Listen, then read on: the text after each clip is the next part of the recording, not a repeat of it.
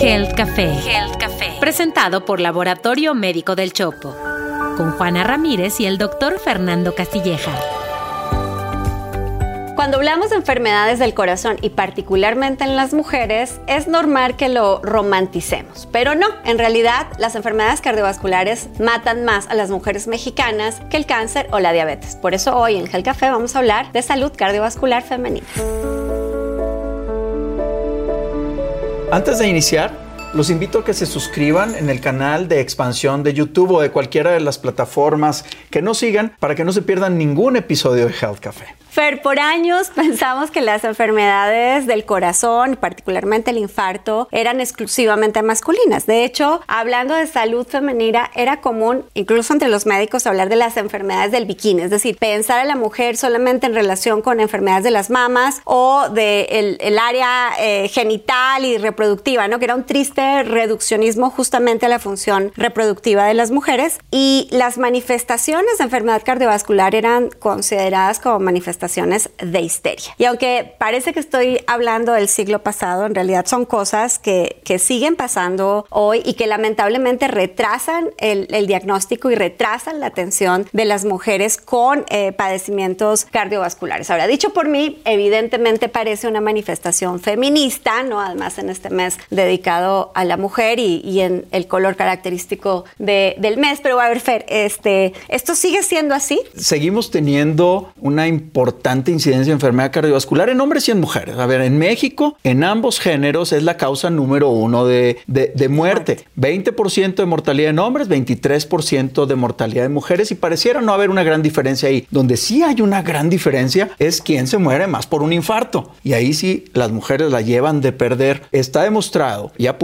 que 38% de las mujeres al año después de haber tenido un infarto van a morir contra el 25% de los hombres. Y este es un fenómeno no nada más de México, sino a nivel global. De hecho, datos de la Sociedad Española de Cardiología dicen, después de un infarto, el 9% de los hombres va a morir por ese infarto y la incidencia de mortalidad se dobla al 18% en las mujeres. Y este dato, pues pudiéramos pensar que fueran puros factores biológicos, pero no, Juana. También hay factores socioculturales detrás. Ahora que decía esto en la introducción, creo que incluso nosotros mismos en Gel Café tenemos metido en este ADN cultural la idea de hablar de salud femenina, refiriéndonos a las enfermedades del bikini, porque de hecho hemos hablado de cáncer de mama, de cáncer cervicuterino, pero no hemos hablado de enfermedad cardiovascular. No, de hecho, este, ahorita que lo hago consciente en el episodio de, de prevención, no hablamos del check-up eh, cardiovascular femenino y, y, lo hago consciente. ¿eh? Hoy hemos invitado a la doctora Elsa Arrieta, ella es especialista en medicina interna y cardiología intervencionista, eh, también es experta en trasplante multiorgánico y es miembro titular de la Sociedad Mexicana de Cardiología, la Sociedad de Cardiología Intervencionista de México y la Sociedad Europea de Cardiología. Así que tenemos una autoridad en la materia y en información menos relevante, pero sí interesante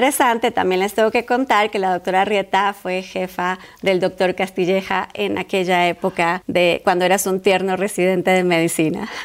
Pues bueno, doctora Elsa, bienvenida a Gel Café.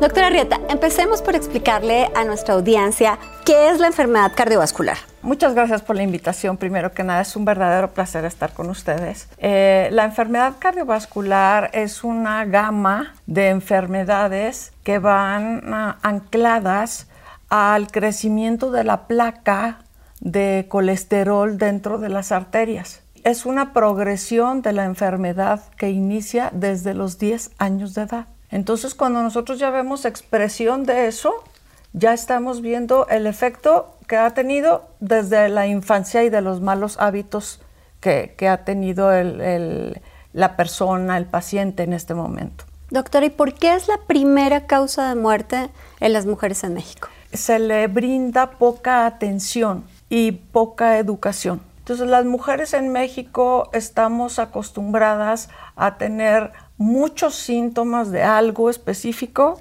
para poder acudir a consulta. Entonces ya cuando acudimos a consulta, esto ya está avanzado. Quizás sea por el, umbral de dolor que tolera la mujer y que es un poco diferente al del hombre. Quizás sea también porque se estigmatiza a la mujer, ¿no? Pero la mujer está acostumbrada a que digamos aguanta más. No es que aguanta más, es que a veces también la enfermedad cardiovascular se presenta de maneras diferentes en la mujer parecería que de acuerdo al diámetro y la longitud de las arterias que llevan la sangre hacia el corazón en la mujer son más pequeñas y de diámetro más pequeño también. Entonces van dando síntomas más gradualmente, más lentamente. Y aparte, la menopausia. Ese, factor es interesante, o sea, todo parece indicar que las mujeres se infartan menos que los varones en la parte, en la premenopausia, pero les incrementa dramáticamente en la posmenopausia la incidencia del infarto y de la enfermedad cardiovascular en mujeres. ¿Tiene un, ¿Las mujeres tienen un factor protector hormonal? Hay dos corrientes científicas. La corriente más eh, estudiada y la que más es avesada en esto habla de que en las mujeres tenemos un efecto cardioprotector por las hormonas circulantes, principalmente el estrógeno. Pero luego que llega la perimenopausia y que empieza a haber un descenso en el estrógeno, entonces la mujer se ve en mayor riesgo de enfermedad cardiovascular. Así que cuando llega la menopausia en completo, la mujer está sufriendo los estragos de la menopausia.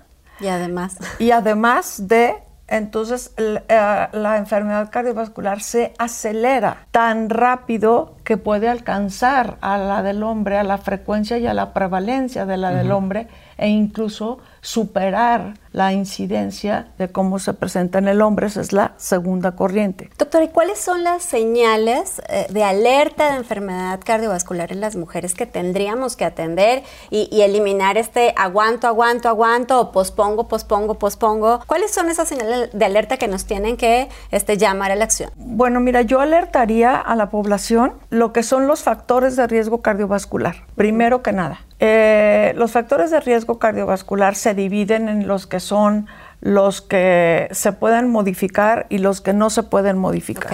Los que no se pueden modificar, que son edad, género, antecedentes de la familia, antecedentes que nosotros llamamos personales patológicos o si la familia ha tenido enfermedad cardiovascular, no se pueden modificar. Pero los modificables es algo muy interesante. Si una mujer padece hipertensión, diabetes mellitus, sobrepeso, obesidad, sedentarismo, hipotiroidismo, son enfermedades que estábamos antes acostumbrados a tratarlas de manera por separado. Y entonces veías al núcleo como la mujer y a las enfermedades como agregadas. Ahora es un vínculo y todas interaccionan de manera que entre todas favorecen el riesgo cardiovascular. Así que hay que aprender tenerlas bajo control. Atención con las pacientes que tienen estas comorbilidades, que así lo llaman ustedes, cuando hay más de, de presencia de una de estas enfermedades que incrementan el, el riesgo cardiovascular. Oye, y, y luego mencionábamos también los síntomas. Las señales de alerta son el, tema de los factores de riesgo, pero luego cuáles son estos síntomas que deben decirle a alguien, hey, ojo, puedes tener algo en el corazón. Eso es súper interesante e importante porque la mujer lo va minimizando ella misma o se va adaptando a lo que digamos que es su nivel de acción o de actividad conforme lo está haciendo. Por ejemplo, ya no puede subir cinco escalones, ahora puede subir cuatro o tres porque ahora se cansa. Entonces tiene que detenerse y aguantar tantito, descansar y luego ya subir otros tres escalones, detenerse y aguantar tantito porque a veces tiene dolor de pecho. Entonces hay síntomas pivote, sensación de opresión torácica. Opresión torácica no es nada más una opresión así leve, no, es una opresión fuerte con un dolor en el centro del tórax adentro y es dolor opresivo, como si le estuvieran apretando el corazón. Dolores en el hombro o en la mandíbula, en el hombro izquierdo que incluso han llevado a pacientes a que les hagan extracciones dentales por confundir esto con enfermedad periodontal. Dolor en la boca del estómago o epigastrio, que llamamos nosotros, que han llevado a las pacientes a que las traten de manera crónicamente como si fueran gastritis o si tuvieran úlceras en el estómago. Cuando una paciente tenga cualquiera de estos síntomas o que le falta el aire con cualquier esfuerzo que antes no sucedía, hay que acudir a una revisión. Hablábamos hace ratito del tema sociocultural como un factor que incide en, el diagnóstico, el acceso a, a la atención en las mujeres que tienen cardiopatía isquémica o enfermedad cardiovascular. Tú estás todos los días en el frente de batalla atendiendo pacientes, hombres y mujeres con riesgo, con posibilidad de esto. ¿Has notado alguna brecha de atención real entre eh, un hombre que llega con dolor de pecho y, y, ah, es un infarto, vas para adentro al tratamiento, lo que sea. Y a una mujer, no, no, no, usted es una gastritis, o usted lo mencionaste ahorita en los síntomas, pero ¿existe esto en, el, en la salud pública o privada? Es algo triste pero es totalmente real, no nada más en México. La mujer está segregada o juzgada previamente a tener más ansiedad, hacer un poco más de chantaje emocional con los síntomas de alguna enfermedad, a quejarse un poco más de cualquier síntoma o a exagerar los síntomas que tiene. Entonces, eso ha permeado mucho en la población, ha permeado para mal, porque la mujer cuando tiene un síntoma hay que hacerle caso, no hay que descartarlo. Y en caso de que no haya nada, ok, entonces pues no hay nada, vamos a casa, no pasa nada, ¿no? Pero no hay que mm, tenerla ya ah, con un estigma de achacosa, de quejumbrosa, de nada por el estilo. Mientras los escucho no puedo evitar recordar el documental de las mujeres de la medicina mexicana que presentamos el año pasado junto con Carla Iberia Sánchez, en el que invitamos a ocho mujeres que participan en el sector salud y, y una de ellas, la doctora Aloja Meave del Instituto Nacional de Cardiología, decía justo que es muy frecuente, más de lo que nos imaginamos, que una paciente que llega con los síntomas que están anunciando una enfermedad cardiovascular o incluso un infarto sea considerada como alguien que está manipulando o está estresada o está haciendo, quiere llamar la atención o, es una crisis de ansiedad y que también es frecuente que los mismos profesionales de la salud digan, ay, es una mujer, ¿no? Está histérica o este, se queja más de la cuenta. Este, doctora, ¿qué hacemos? ¿Cómo lo podemos eh, cambiar? Eh, esto es cuestión de educación, educación pública desde la infancia es difícil cambiar el paradigma en las personas que ya estamos involucradas en, el medio de, salud, pero no es imposible. Yo siempre he pensado que la política de salud tiene que enfocarse en hacer campañas específicamente sobre la salud cardiovascular en mujeres y para mujeres, porque las mismas mujeres que estamos atendiendo, mujeres u hombres, a veces le damos prioridad al hombre para revisarlo, sin quererlo, sino porque el estigma te lleva a eso. Hay artículos científicos que llaman mucho la atención en donde se ve claramente cómo las mujeres en el mundo y los hombres eh, no caucásicos son atendidos después con un periodo o un lapso de tiempo que les puede salvar la vida si los atiendes antes. Entonces, el retraso en ese diagnóstico y en esa atención los puede llevar a la muerte. Entonces, tenemos que ser muy acuciosos en este tema. Híjole, yo creo que tenemos mucho que hacer a nivel público, a nivel privado, campañas de educación, de acceso y bueno, hay mucho trabajo que hacer. Querida Elsa, muchas gracias por haber estado en este episodio con nosotros. Ha sido muy, muy informativa, muy importante todo esto que nos has comentado. Y la verdad es que nos podríamos quedar aquí haciendo un montón de anécdotas de nuestra residencia de medicina interna, como aquella vez que veníamos dando maniobras de, paro cardíaco en elevadores y en los pasillos, ¿verdad? Ojalá y no sea la última vez que estés con nosotros. Es un placer, Fernando. Muchas gracias. Muchas gracias, Juana. Ha sido un verdadero placer. Feri, creo que en este marzo dedicado a las mujeres, el mensaje de hoy es muy bonito y muy poderoso porque justamente habla de, como en cualquier otro tema, de entender a las mujeres de manera integral y evitar su sexualización. Pero me quisiera asegurar que todas las mujeres que nos escuchan y también los hombres que están aprendiendo a cuidar de ellas, les quede muy claro cuáles son las medidas de prevención cardiovascular. A ver, la número uno, control de peso. La obesidad y el sobrepeso están vinculadas a muchas enfermedades y sin duda son una de las razones más importantes para eh, que da lugar a cardiopatía isquémica o enfermedad cardiovascular. Dos, no fumar. Está súper vinculado el incremento de la incidencia y la mortalidad en gente que fuma contra gente que no fuma. Tres, vigilancia del colesterol y de los niveles de azúcar. A partir de los 25 años, independientemente de que no se tengan síntomas, cada año hombres y mujeres nos tenemos que hacer una revisión del colesterol y del nivel de azúcar. Estas son enfermedades que no dan síntomas hasta que está la arteria tapada o hasta que está el azúcar en 500. Entonces, revisión periódica de estos factores de riesgo muy importantes. Cuatro, la realización de una prueba de esfuerzo y un score de calcio coronario a partir de los 45 años.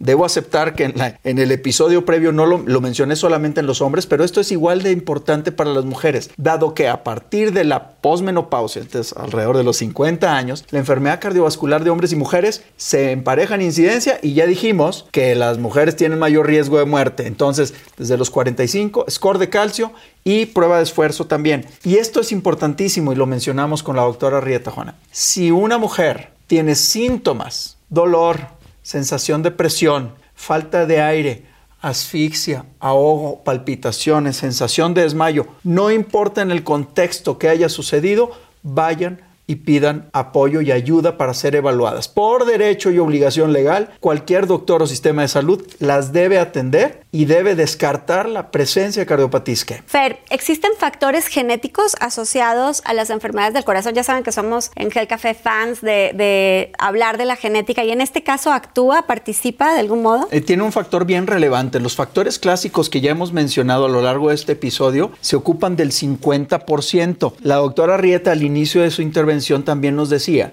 que hay factores familiares donde los papás o los hermanos han tenido un infarto previamente. Esos son factores hereditarios y antes no se demostraba, hoy está bien demostrado que el 50% del factor de riesgo global es genético y ya tenemos pruebas accesibles comercialmente para poder hacer una evaluación conjunta de los factores clásicos y de los factores genéticos y predecir y modificar el riesgo cardiovascular a largo plazo. Entonces, sin duda, la genética más los factores pueden ser peores o inclusive factores protectivos. Así que si tienen eh, estos eh, antecedentes familiares de enfermedad cardiovascular, ¿qué hacen, Fer, en su familia? Este, ¿Te buscan en tus redes? Nos pueden buscar en mis redes, ya saben que en Instagram me encuentran como Fernando Castilleja. Y a todos los que nos escucharon hoy, pero principalmente a las mujeres, no normalicemos el dolor, atendamos los síntomas, pueden estar salvando su propia vida y que no les importe si nos quieren tachar de histéricas, mejor atendamos a tiempo estos problemas, eh, porque además estas enfermedades también se pueden atender y se pueden curar si las atendemos a tiempo. Muchas gracias por acompañarnos cada semana en Health Café y les recuerdo que se pueden suscribir en el canal de Expansión en YouTube. O en cualquiera de las redes y plataformas de podcast en donde nos escuchen, que estamos absolutamente en todas. Fer, ¿cómo te encuentran? En Instagram como Fernando Castilleja y en Facebook también. Ok, a mí ya saben que me encuentran en todas las redes sociales como Juana Soin. Y aprovechando que este episodio lo dedicamos a las mujeres, recuerden que también tenemos un espacio en expansión para las mujeres, así que no se olviden de visitar Expansión Mujeres y tampoco olviden que pueden encontrar nuestra columna de opinión en expansión.mx. Nos vemos el próximo miércoles para tomarnos un café y hablar de salud aquí en Health Café. Esto fue Health Café, presentado por Laboratorio Médico del Chopo. Análisis clínicos y estudios especializados. Un podcast de Grupo Expansión. Hello, it is Ryan, and I was on a flight the other day playing one of my favorite social spin slot games on chumbacasino.com. I looked over the person sitting next to me, and you know what they were doing? They were also playing Chumba Casino. Coincidence? I think not. Everybody's loving having fun with it. Chumba Casino is home to hundreds of casino style games that you can play for free anytime, anywhere, even at 30,000 feet. So sign up now at chumbacasino.com to claim your free welcome bonus. That's chumbacasino.com and live the Chumba life. No purchase necessary. DTW, void, prohibited by law. See terms and conditions 18 plus.